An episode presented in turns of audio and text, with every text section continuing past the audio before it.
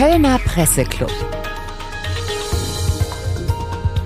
Herzlich willkommen zum neuen Podcast des Kölner Presseclubs. Mein Name ist Peter Pauls und ich sitze hier mit Alexander Werle im Geistbockheim in Köln und äh, wir wollen reden über den ersten FC Köln und über all das, was diesen Verein, der fest in Köln verankert ist, zurzeit beschäftigt.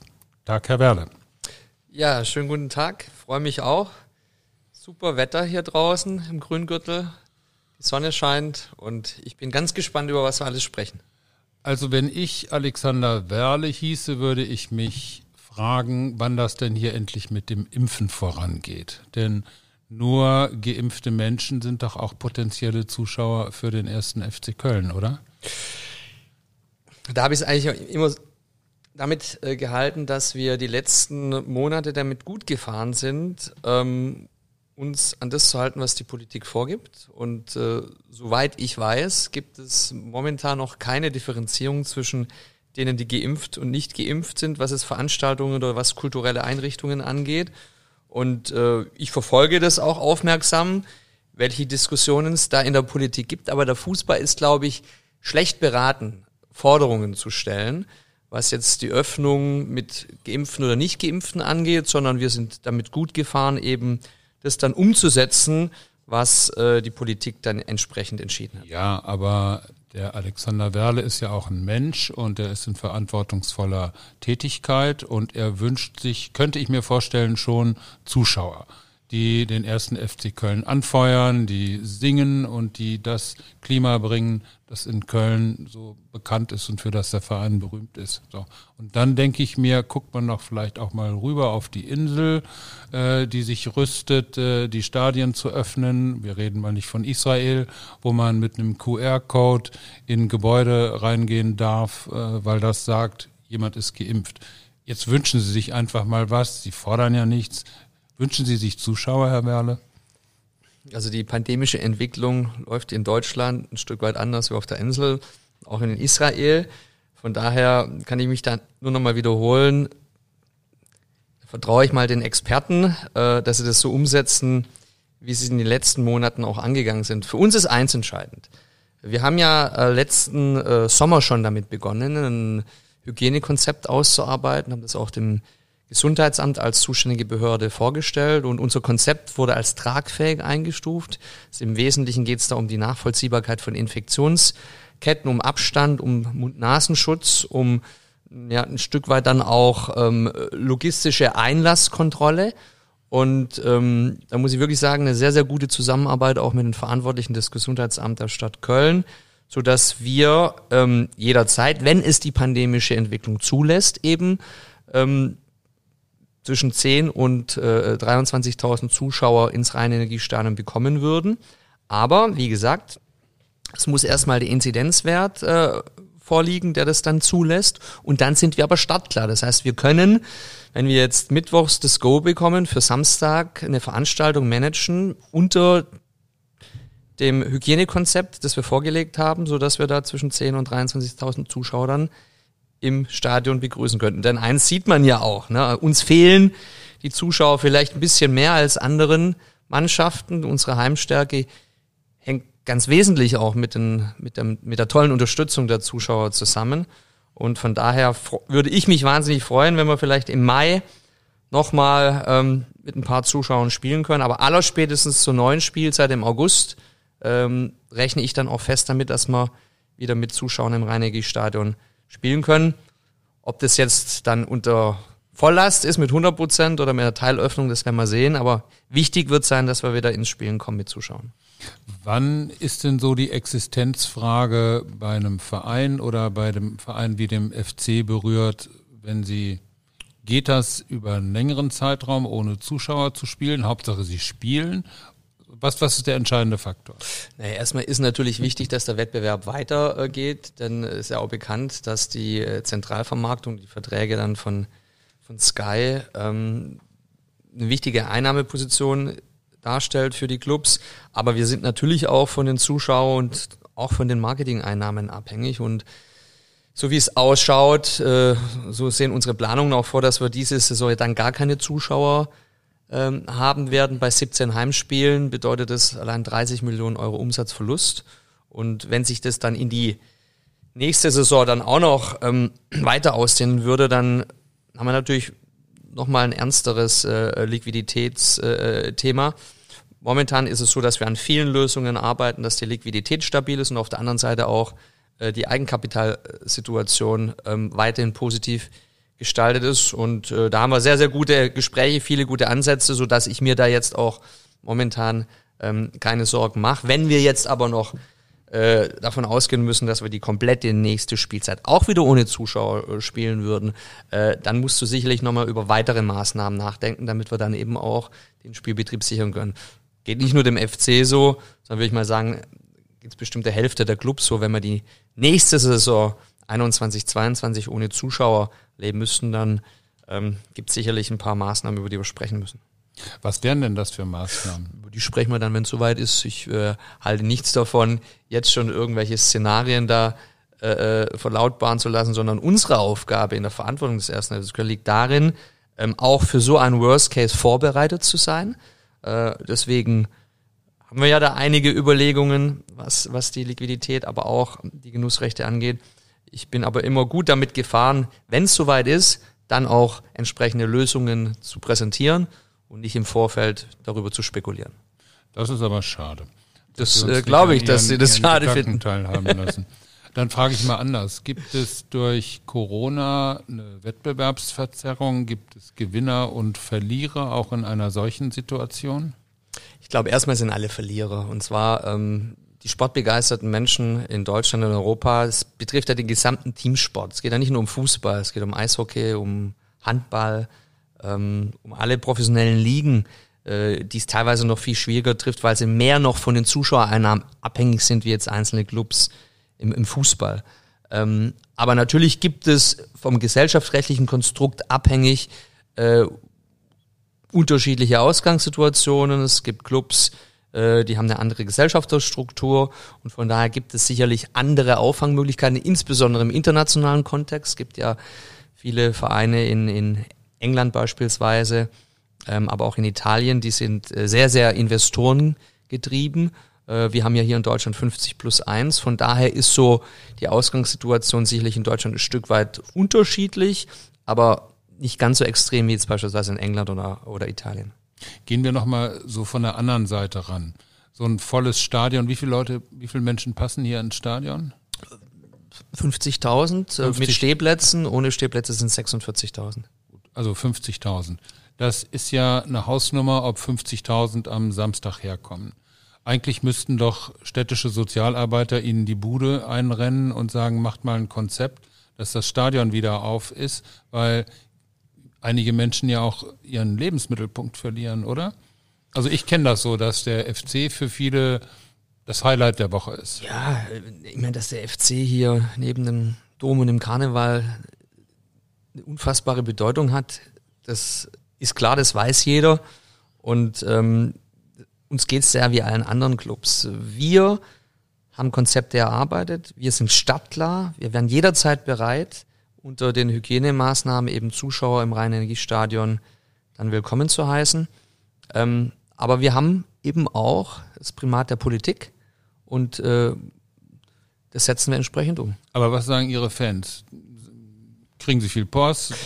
Tut was? Ähm, lasst uns nicht alleine? Natürlich haben wir insbesondere letztes Jahr, als es darum ging, als es ja auch eine ganz äh, schwierige gesellschaftliche Diskussion gab, warum darf der Fußball wieder spielen? Letztes Jahr im, im Juni. Und es wurde ja auch wirklich kontrovers diskutiert und wir haben sehr, sehr viele positive Zuschriften bekommen, dass es extrem wichtig war, dass wir wieder in den Spielbetrieb als äh, deutsche Bundesliga als erste gestartet sind, was auch eine Signalwirkung hatte für den Amateursport, für den Freizeitsport, für die Menschen, die wirklich auch wieder Sport machen wollten. Ich glaube, da haben wir auch eine gewisse Verantwortung gehabt, dass wir diesen Weg dann auch, wenn wir, wenn er teilweise extrem kritisiert wurde, ähm, eben gegangen sind. Und da hat der Christian Seifert und die DFL haben da wirklich einen herausragenden Job gemacht. Und ähm, deshalb nach wie vor gilt, der Fußball ist stadtklar, genauso wie viele andere kulturelle Einrichtungen stadtklar wären. So, und jetzt müssen wir abwarten, ob die äh, Corona-Strategie der Politik, äh, die ja auf Impfen, auf Schnelltests, auf der Nachvollziehbarkeit von Infektionsketten äh, basiert. Ob, und das wünsche ich mir natürlich, das jetzt äh, im April, Mai ähm, besser wird, sodass wir in eine erste Teilöffnung kommen und spätestens im August, wenn die neue Spielzeit dann startet, ähm, dass wir dann auch wieder Zuschauer begrüßen können. Und dazwischen liegt eigentlich auch noch eine Europameisterschaft, äh, über die momentan relativ wenig gesprochen wird. Aber auch da gehe ich von aus, dass wir bei einer Europameisterschaft hoffentlich dann auch äh, eine Teilöffnung der Stadien erleben werden. Sie haben letztens von einem Innovation Game gesprochen, also von, von einer Anwendung von Digitaltechnik äh, beim Fußball. Können Sie uns kurz erklären, was das ist, was, was darunter zu verstehen ist? Ja, wir, wir arbeiten gerade daran. Äh, wir werden ja nächsten oder diesen Sommer dann mit der ähm, Deutschen Telekom einen neuen Technologiepartner haben und äh, wir testen gerade verschiedene Varianten ähm, mit äh, Kameras im Trikot, dass äh, sie dann auch zu Hause ähm, über Technologie, über Virtual Reality ähm, schauen können, aus welcher Perspektive möchten Sie ein Fußballspiel äh, verfolgen. Ne? Aus der Perspektive des Stürmers, des Torhüters, aus der Vogelperspektive. Ähm, und da erhoffen wir uns natürlich wirklich neue Sichtweisen auch. Es wird einen Test geben. Ähm, wann der genau ist, kann ich jetzt noch nicht sagen. Er wird äh, in der Vorbereitungsphase liegen.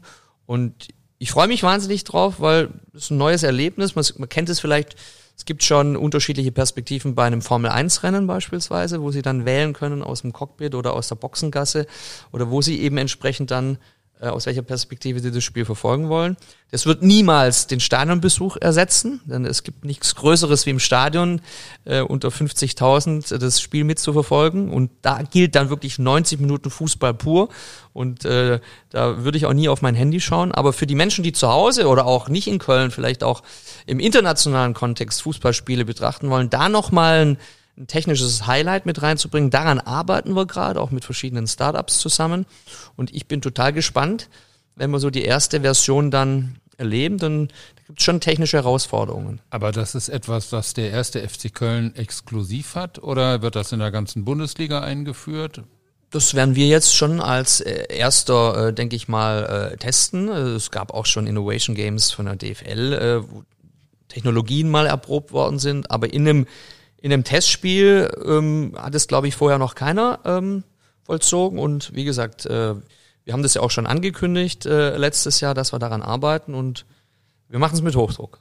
Das ist doch eigentlich eine Möglichkeit, ähm, das Interesse zu erweitern und es ist auch jetzt gerade in dieser Pandemie äh, eine schöne Gelegenheit, äh, buchstäblich am Ball zu bleiben.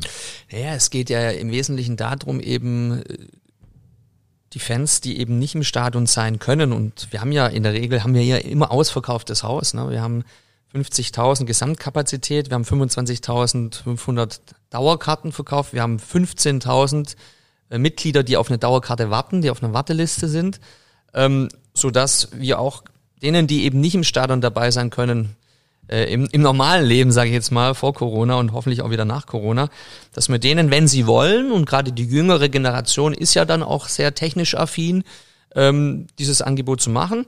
Daran arbeiten wir. Ob das am Ende dann auch, ein, auch eine neue Sichtweise ist, die ankommt bei den Fans, kann ich Ihnen heute noch nicht sagen. Aber man muss Dinge, glaube ich, auch ausprobieren, testen, ähm, um dann am Ende vielleicht auch eine neue Dimension des Fußballschauens zu erreichen. Aber nochmal, das ist mir wirklich wichtig, äh, das machen wir nicht, um irgendwie äh, Zuschauer zu ersetzen, denn ähm, es gibt nichts Schöneres, wie unter 50.000 in einem Stadion ein Fußballspiel verfolgen zu können. Alexander Werle ist jetzt seit acht Jahren in Köln. Er ist aus dem rationalen protestantischen Stuttgarter Raum, bekannt für seinen Pietismus, ins heilige Köln gekommen, zu den Katholiken, wo schnell mal gesündigt wird, denn Sünden werden schnell vergeben. Ist der Fußball hier auch anders oder äh, sind es nur die Menschen? Also ist ja, glaube ich, bekannt, dass ich mich hier sehr, sehr schnell, sehr, sehr gut eingelebt habe. Ja, auch wenn einem ein, die Sünden vergeben werden, ist es auch Auch schöner. weil ich ein besonderes Verhältnis äh, zum Karneval entwickelt habe, glaube ich, von Anfang an. Liegt wahrscheinlich daran, dass es zwar in Stuttgart keinen Karneval, sondern Fasching gibt, ich aber an einem Faschingsdienstag äh, geboren bin und der Faschingsdienstag Dienstag hat einen ganz hohen Stellenwert eben in Baden-Württemberg, was Fasching angeht. Von daher wurde mir das wahrscheinlich schon so ein bisschen in die Wiege gelegt. Ähm, aber grundsätzlich ist es schon so, ähm, das habe ich auch gar nicht in dieser Wucht ähm, vorhergesehen, eigentlich, als ich nach, nach Köln gekommen bin, dass die Bedeutung dieses Clubs in, in der Stadt, aber auch im Umland, ne, im Speckgürtel, ähm, schon unfassbar ist. Ne? Und ähm, sehr, sehr emotional und zwar emotional äh, im positiven Sinne und teilweise auch im negativen Sinne. Das heißt, wenn du drei Spiele am Stück gewonnen hast, dann bist du gefühlt in der Champions League und wenn du drei Spiele verloren hast, bist du gefühlt in der dritten Liga. Also ist schon extrem, aber ich mag das, äh, dieses, äh, diese, diese Emotionalität hier und äh, deswegen wünsche ich mir und hoffe es natürlich auch und daran arbeiten wir jeden Tag, dass wir diesen Club äh, stabil äh, in der Bundesliga halten und entsprechend auch entwickeln können. Der erste FC Köln ist für mich, ich bin ja auch nicht aus Köln, immer so ein bisschen wie der Kölner Dom gewesen. Jeder denkt, ihm gehört ein Stück davon. Das ist so Allgemeineigentum. Ist das Deckt sich das mit Ihrer Erfahrung? Äh, deckt sich komplett äh, mit der Erfahrung, äh, die ich gemacht habe. Ich gebe Ihnen ein Beispiel. Ähm, als ich damals gekommen bin, 2013 und wir 2014 dann ähm, uns zum Ziel gesetzt haben, Mensch, eigentlich, wir leben hier in der viertgrößten Stadt. Es hat so eine enorme Bedeutung, dieser Club. Ähm, warum haben wir denn eigentlich nur 48.000 Mitglieder? Ich habe gesagt, dieser Club viertgrößten Stadt Deutschlands muss mindestens 100.000 Mitglieder haben und äh, war die Zielsetzung dann eigentlich äh, mit Vertragsende im Jahr 2017 auch diese 100.000 Mitglieder zu haben. Und da haben wir eine qualitative und quantitative Wirkungsanalyse gemacht, warum eigentlich so wenig Kölnerinnen und Kölner tatsächlich, also aus dem Postleitzahlengebiet, Mitglied beim ersten FC Köln sind. Ähm, weil das waren äh, gerade mal 20 Prozent der damaligen ähm, 48.000 Mitglieder. Und diese Wirkungsanalyse, ähm, die hat ergeben, ich, ich verkürze das jetzt mal, die Kölnerinnen und Kölner, die benötigen keine Mitgliedschaft beim ersten FC Köln, weil quasi mit der Geburtsurkunde bist du Mitglied. Und äh, Schwabe, du verstehst es eh nicht. Ähm, ich habe es mittlerweile verstanden, warum es so ist. Und dann haben wir dann im Nachgang ja dann auch sind jetzt mittlerweile bei 113.000 Mitglieder, haben wir dann auch versucht, genau die Kölner und Kölner mit verschiedenen Motiven und so anzusprechen. Man muss ehrlicherweise sagen, es ist uns dennoch nicht gelungen, den Anteil der äh, Kölnerinnen und Kölner äh, signifikant zu steigern, ähm, sondern es ist oft zu beobachten, wenn du rausgehst aus Köln, wenn du wegziehst, beruflich oder deinen Lebensmittelpunkt verlagerst, dass wir dann ganz oft Anträge bekommen, weil dann bedeutet das irgendwo, also das muss ich jetzt zumindest nochmal machen, Mitgliedsantrag unterschreiben, bevor ich gehe. Und das zeigt diese unfassbare Bedeutung und ich sage immer fast schon, das ist eine Symbiose teilweise zwischen Menschen, die hier leben, leben und dem Club. Und deswegen hat das auch so eine besondere Bedeutung. Hat der bescheidene Alexander Werle jetzt gerade indirekt gesagt, dass in der Zeit seines Wirkens hier die Mitgliederzahl verdoppelt wurde? Nein, äh, das ist ja immer ein Team. Äh, Work und ähm, ich bin ja auch ähm, Geschäftsführer der KGA und äh, nicht Präsident des eingetragenen Vereins, denn die Mitglieder äh, sind ja Mitglied beim 1. FC Köln e.V. und von daher ist es immer ein Team äh, Zusammenspiel und klar, äh, die Mitarbeiterinnen und Mitarbeiter hier am Gasprogramm haben das entwickelt, haben das umgesetzt mit Leidenschaft, mit Herzblut. Auch jetzt wieder haben wir eine neue Initiative äh, gestartet, dass man eben das Mitglieder Mitglieder werben. Es gibt äh, ja, fast schon Wettkämpfe, dass einzelne Fehler dann gegeneinander antreten, weil ich einfach der Auffassung bin, ähm, mit diesem Club, in dieser emotionalen Stadt, mit diesen Fans, die deutschlandweit äh, äh unterwegs sind, müssen wir es einfach hinkriegen, zumindest in Nordrhein-Westfalen der mitgliederstärkste Verein zu sein. Und damit meine ich eben auch Vereine wie Dortmund und Schalke hinter uns zu lassen, was die Mitglieder angeht. Wie viel haben die denn? Wesentlich mehr. Also die gehen schon, die gehen schon äh, auf die 200.000 zu und ähm, von daher arbeiten wir auch daran. Klar, hängt da auch ein Stück weit immer der sportliche Erfolg mit äh, zusammen. Ne? Wenn man mal äh, zurückblickt in den letzten, glaub, 26 Jahren, äh, ähm, da war man zweimal auf einem einstelligen Tabellenplatz, einmal Neunter und einmal Fünfter. Und trotzdem ist diese Leidenschaft und trotzdem, trotzdem ist dieser Zusammenhalt äh, äh so extrem. Ich habe es vorher erwähnt, 15.000 Mitglieder warten auf eine Dauerkarte. Ne? Und äh, sage jetzt mal, die Nichtmitglieder haben wir gar nicht gefragt, ob sie äh, Lust hätten, eine Dauerkarte zu erwerben. Deswegen äh, haben wir uns ja in der, in der Vergangenheit auch damit auseinandergesetzt. Machbarkeitsstudie, ist es möglich, ein Stadion auszubauen. Das ist auch nicht so einfach. Ähm, momentan ist es auch nicht unser erstes Thema, darüber zu sprechen, sondern wir haben andere Themen, die wir priorisieren und angehen. Aber damit wollte ich eigentlich nur sagen, dass hier sehr, sehr viel Potenzial liegt ähm, und ähm, der Verein eben eine extreme Bedeutung hat für die Menschen. War jetzt eine schöne Vorlage. Sie sagten, ist auch nicht so einfach. Ähm, Sie haben ja einen veritablen äh, Konflikt um die Ausweitung des Trainingsgeländes. Äh, und die neue, das neue Regierungsbündnis in Köln hat noch nicht ein Wort äh, in der Pressekonferenz gesagt. Da hieß es schon, es gilt weiter das Moratorium. Dann muss man im Fremdwörterlexikon nachschauen und liest nach Moratorium bedeutet aufschieben. Also die Entscheidung ist aufgeschoben und ähm, das wird jetzt zum Geduldsspiel. Wie geht es denn weiter? Ziehen Sie um? Suchen Sie einen Kompromiss? Naja, erstmal orientieren wir uns an den Fakten. Fakt ist, dass wir nach einem sechsjährigen Prozess, wir sind ja ganz bewusst äh, auch auf Raten der Verwaltung äh, und des damaligen Baudezernenten Herrn Höhing in ein Flächen- und Bebauungsplanverfahren gegangen. Also Bebauungsplanverfahren, Flächennutzungsplanverfahren, ähm, und zwar ganz transparent, mit vielen Diskussionen mit den Bürgerinnen und Bürgern und ähm, haben da auch gar keine Salamitaktik äh, an den Tag gelegt, sondern haben von Anfang an gesagt, welche Schritte notwendig sind und haben ganz viele Kompromisse gemacht sechs Jahre Kompromissfindung mit der Politik. Ähm, und dann haben wir letztes Jahr im Sommer einen Ratsbeschluss bekommen mit einer demokratischen Mehrheit. Und ähm, das ist erstmal für uns ein Fakt. Und daran halten wir uns, daran orientieren wir uns, dass uns die Umweltverbände dann verklagen mit einem und wir ein Normenkontrollverfahren äh, vor der Brust haben, das war uns auch klar, das war uns letztes Jahr schon klar. Äh, deswegen sind wir ja bewusst in ein sogenanntes Zielabweichungsverfahren gegangen und haben beim Regionalrat dann letztes Jahr auch einen positiven Bescheid bekommen. Und das Zielabweichungsverfahren bedeutet einfach, dass du mehr juristische Planungssicherheit hast dann bei einem möglichen äh, Verfahren. So, und äh, jetzt warten wir dieses Verfahren erstmal ab. Aber wir haben auch immer gesagt, und äh, das ist mir an dieser Stelle extrem wichtig, ähm, dass wir immer dialogbereit sind, wenn es andere Ansätze gibt, wenn es andere Lösungsvorschläge gibt, ähm, dann hören wir uns das an. Aber man sollte auch verstehen, dass wir nach einem sechsjährigen Verfahren als Vorhabenträger auch Verlässlichkeit einfordern, Verlässlichkeit der Politik einfordern. Ähm, denn das hat jeder Vorhabenträger auch verdient nach so einem transparenten äh, Prozess. Und genau da stehen wir jetzt. Jetzt muss ich nochmal auf den Wechsel von Stuttgart nach Köln zurückkommen. Wäre Ihnen das in Stuttgart auch passiert? Bei den Protestanten, die so ein bisschen preußisch sind und sagen, wir leben hier, heute und jetzt und pacta sunt servanda?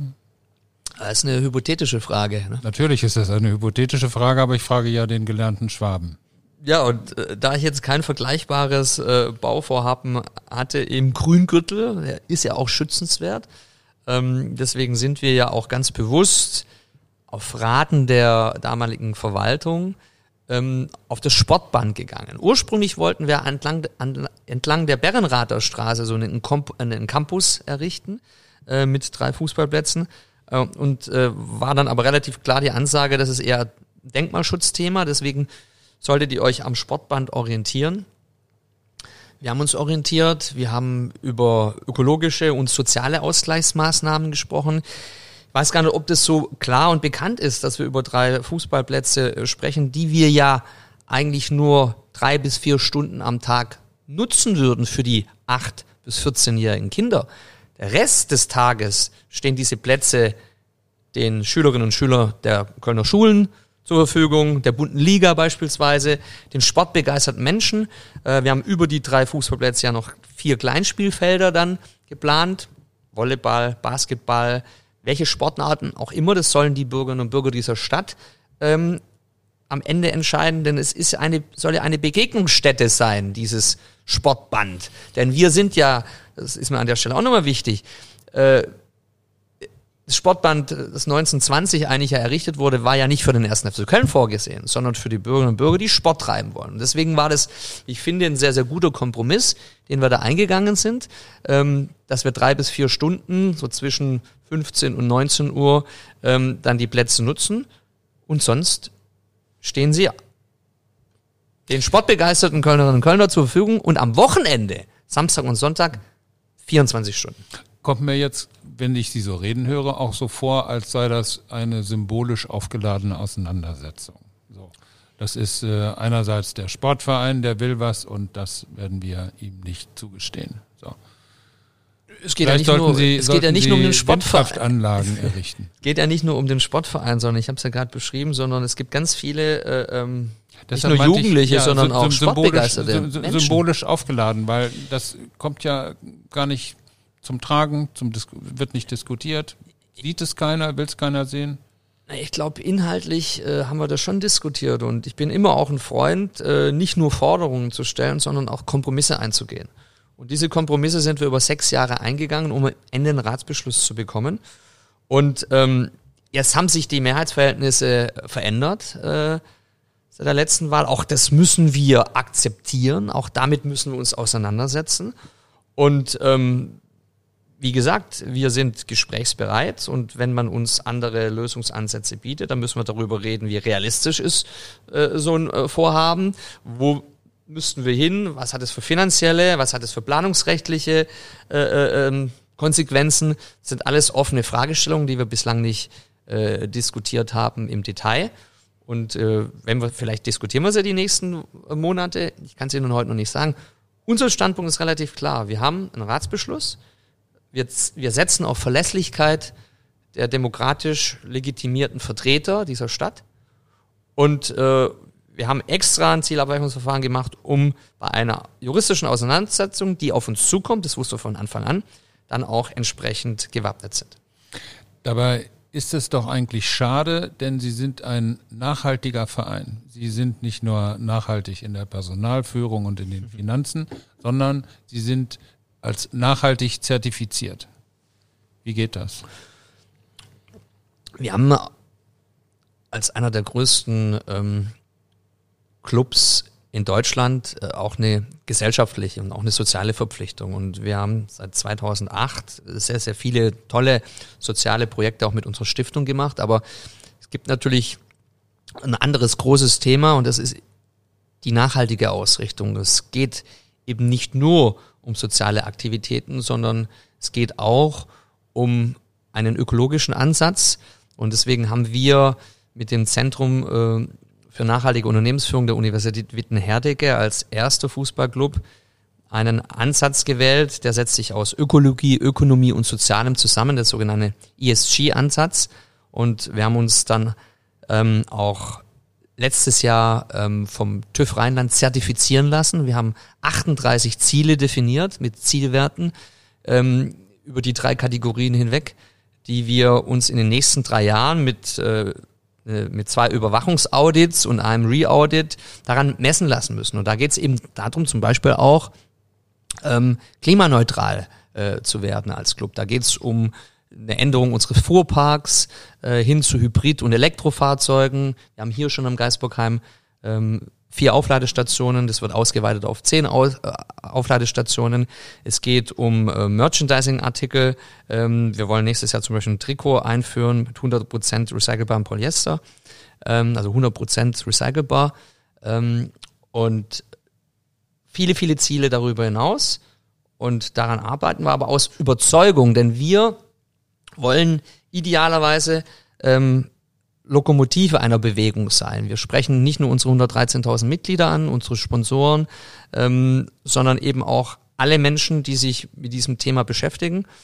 Und äh, ich freue mich drauf, wenn wir wieder Zuschauer im Stadion haben, wollen wir einen Autos autofreien Spieltag äh, machen mit vielen Aktionen, um einfach auch Bewusstsein zu schaffen, dass es ein wichtiges gesellschaftliches Thema ist und dem nehmen wir uns an. Ich sage das mal mit meinen Worten. Sie sagen jetzt nicht, ja, verdammt müssen wir auch machen, sondern Sie sagen, nein, ist ein Ziel, dem fühlen wir uns verpflichtet und wir gehen vorne weg.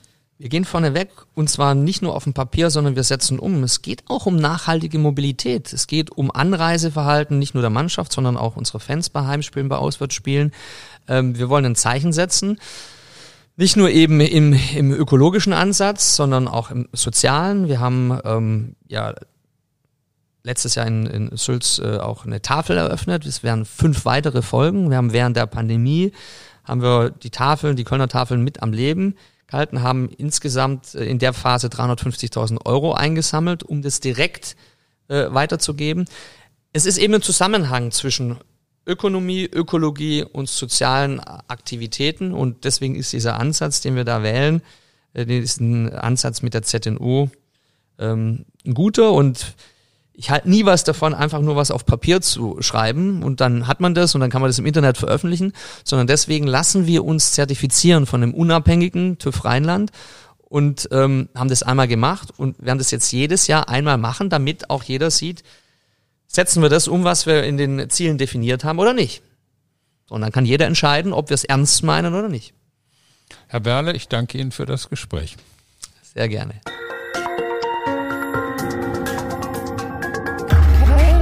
Kölner Presseclub.